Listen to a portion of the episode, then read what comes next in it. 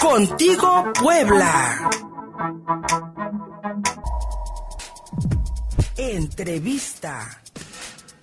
Ya tenemos en la línea telefónica al activista Daniel Aquino. Él, es integrante de la red Puebla para Todos, la cual pues ha hecho hincapié en la necesidad de un transporte público accesible para discapacitados. lamentablemente, después de eh, del anuncio que se hiciera tras el aumento a la tarifa del transporte, pues muchas o muy pocas cosas se han cumplido de estas nuevas medidas que se plantearon para poder eh, subir el precio del transporte y entre ellas pues el acceso a discapacitados. Daniel Aquino, muy buenos días. Buenos días, Luis Fernando. Gracias por el espacio y por la oportunidad de platicar con ustedes y con tu audiencia.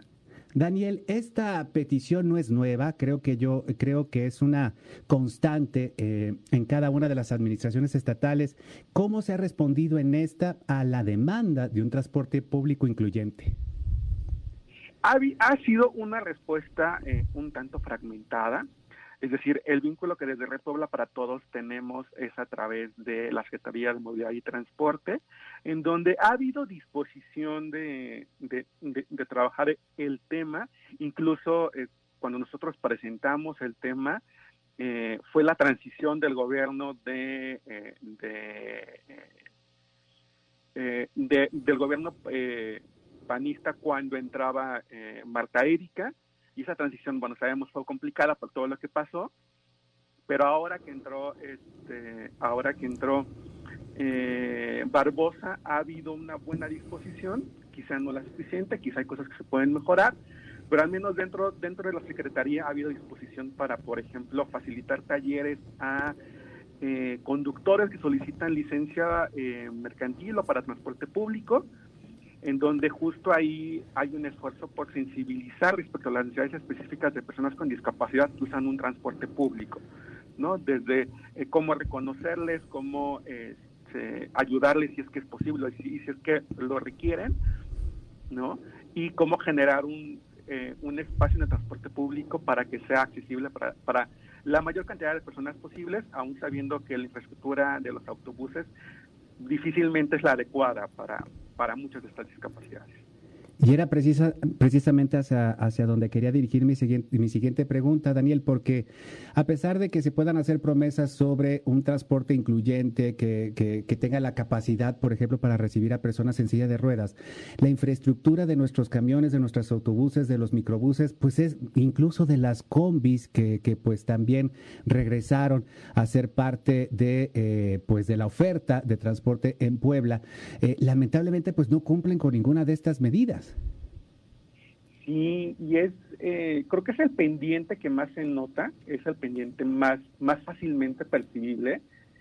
Pero cuando hablamos de accesibilidad en términos de movilidad, eh, tenemos que pensar en tres rubros. Uno tiene que ver, claro, con, con las características físicas y de estructura del, de, en este caso, el transporte público, pero también hay otros dos factores que quizá no son tan difíciles de cambiar y que pueden ser el punto de partida para lo demás o que puede ayudar a compensar este punto del Y tiene que ver uno con la comunicación, es decir, cómo, cómo, cómo eh, nos comunicamos con la persona que tenemos al lado en función de nuestra circunstancia y la circunstancia de la otra persona, en este caso una persona con discapacidad.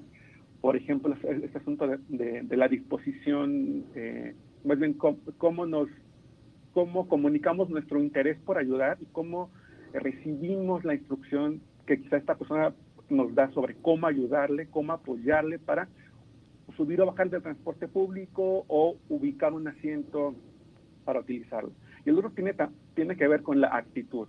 Me parece que es el punto clave. Tiene que ver con la disposición por reconocer a la otra persona, por reconocer que la otra persona tiene unas circunstancias específicas, quizá distintas a las mías, y que a partir de ello puedo, quizá yo por mis circunstancias, apoyar a esa otra persona eh, en función de sus circunstancias. Creo que estos dos elementos, la actitud, la actitud o la disposición y eh, la forma en que nos comunicamos con la otra persona puede, puede ayudar a compensar a, que sean menos, menos difícil de rebasar estos obstáculos que las propias unidades presentan como tal. Estamos platicando con el activista Daniel Aquino de la Red Puebla para Todos y esta demanda de un transporte público incluyente en Puebla. Hasta el momento solamente Ruta cumple con estas especificaciones o hay otra hay otra este, línea que, que, que, los usuarios con discapacidad este, tengan acceso fácil. Hasta este momento solo, como bien comentas, solo las líneas de Ruta Puebla eh, pueden cumplir con, con algunas de esas características, con sus estaciones, con, con el diseño de, las unidades, pero hablamos solamente de, las troncales, es decir, las alimentadoras siguen siendo autobuses convencionales o comunes y pues, no tienen esas facilidades, entonces mientras estén las, en, las troncales, eh, pues es accesible hasta cierto punto, pero todo lo demás y por supuesto el resto del, del, sistema de transporte público concesionado, pues se enfrenta, enfrenta todavía más dificultades. Y además, Daniel, ¿se cumple esta, eh, esta posibilidad de descuento para personas con discapacidad en el transporte? ¿Sí, sí lo hacen efectivo los, los choferes? Fíjate que ese es uno de los puntos que hemos estado eh, insistiendo en que está ahí y en que se respete. ¿no? Esto es porque eh, aún algunas personas con discapacidad enfrentamos dificultad para que eh, se nos permita el acceso gratuito presentando la credencial de discapacidad eh, o incluso presentándola incluso cuando la discapacidad es evidente o notoria. ¿no? Entonces, eh, la idea justo de estos talleres que te digo, que te mencionaba al principio con, con eh, con personas que solicitan licencia para transporte, licencia de conducir para transporte público, para, transporte público, es justo insistir en esa parte, ¿no? En, que las personas con discapacidad, de acuerdo, a la regulación del transporte público, tienen acceso gratuito. Y, se ha hablado con eh, operadores, con concesionarios, con permisionarios, y eh, se ha logrado una buena dinámica, una, se ha generado un buen cambio de actitud Todavía hay mucho por hacer eh, y es, es una también de las, de las tareas que estamos eh, ejerciendo en Red para Todos. Y comenzábamos esta conversación, Daniel, pues recordando que en octubre del 2019 hubo un aumento al transporte público y se ofreció una vez más, como ha ocurrido ya en otros en otras administraciones estatales, la modernización de las eh, de las unidades del transporte. Esto hasta el momento, pues, a ojos, a, ojos vistos, pues no se ha cumplido. Se está, eh, le están dando ustedes eh, como la, eh, como red, le están dando seguimiento a estas ofertas del gobierno del estado, sobre todo, pues, creo yo que no, no solamente en beneficio con las personas con algún tipo de discapacidad, sino, en fin, para todos los usuarios del transporte. Eh, en ese sentido, eh, sí me reconocemos que es necesario eh, hacer estas modificaciones, genera, tener disponibles unidades de, transporte que sean accesibles para todas las personas. Creemos que es necesario ir incluso un paso atrás y es reconocer que en este momento, fuera de, las líneas de Ruta Puebla, opera el sistema hombre-camión, donde uno, una persona es responsable de un autobús y nada más un autobús y eso eh, genera poca coordinación o favorece la poca coordinación entre los, incluso entre los conductores de una misma ruta. Entre los conductores de una misma ruta. Entonces, este, entonces eh, eh, creemos que si se cambia ese sistema por un sistema de ruta empresa, como lo, justo como lo hace este, las líneas de, de ruta Puebla, podrá haber dentro de la ruta un mejor control que permita eh, desde una perspectiva empresarial, incluso hacerles más redituable el negocio. ¿no? A final de cuentas, para ellos es un negocio y no lo podemos negar.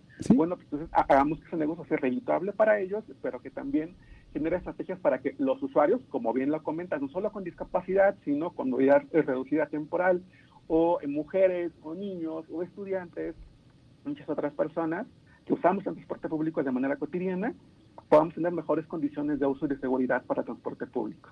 Y como bien dices, Daniel, al final, al final pues también eh, resulta en, buenos dividendos para aquellos concesionarios, pues no en balde las, las, las líneas de ruta pues también fueron este, concesionadas a grandes empresas y Vaya, vaya que sí, que, sí es un negocio redituable, pero con esta, eh, con esta, con, con, con, la intención de que realmente se ofrezca un transporte público eficiente a la ciudadanía en todas, en todas, en todos, este, todo, para todos los sectores eh, de la población, incluidas las personas con algún tipo de discapacidad, y que este transporte en Puebla sea incluyente, porque prácticamente estamos dejando a miles, a cientos de miles de personas sin la posibilidad de moverse libremente por calles. Ya no, estamos hablando de la infraestructura del transporte, Daniel, pero ya no hablemos, por ejemplo, de la infraestructura urbana, que tampoco es amigable con las personas con discapacidad. Sí, eh, creemos que hay mucho que hacer en estas ciudades para hacer unas ciudades accesibles, incluyentes, como lo, como lo dice el, Ayuntamiento de Puebla. Eh, creemos que justo en esta, en, esta idea de volver a, a, la nueva normalidad, una vez que pase la crisis sanitaria por COVID, pues que las ciudades nos den la bienvenida a todas las personas independientemente de, nuestras circunstancias y podamos movernos y ser, y ser, libres dentro de ellas. Y por eso es que trabaja Red Puebla para Todos, en este momento específicamente sobre transporte público, pero también incidiendo sobre eh, movilidad eh, peatonal, sobre seguridad en las calles. Estamos en contacto, Daniel Aquino, integrante de la Red Puebla para Todos. Esta demanda de transporte público accesible para discapacitados, eh, estamos pendientes y sobre todo también pendientes tanto de la respuesta de los concesionarios como de las autoridades encargadas para que podamos tener ese transporte público que hemos deseado durante décadas en esta ciudad de Puebla, que pues no salimos, no salimos, como bien dices, de este, de, de esta, de esta mancuerna hombre máquina que pues realmente no ha sido provechosa, sobre todo para los usuarios. Muchísimas gracias, Daniel. Pues gracias, solamente eh, eh, eh, comentarle. Ah, Adelante, por para favor. Seguir sobre, sobre lo que hacemos Red Puebla para Todos. En Twitter nos encontramos como arroba Red Puebla Todos y en Facebook la página de Red Puebla para Todos. Ahí los buscamos, ahí los buscamos, Daniel. Muchísimas gracias a ti. Nos, nos vamos a la pausa y regresamos contigo, Puebla.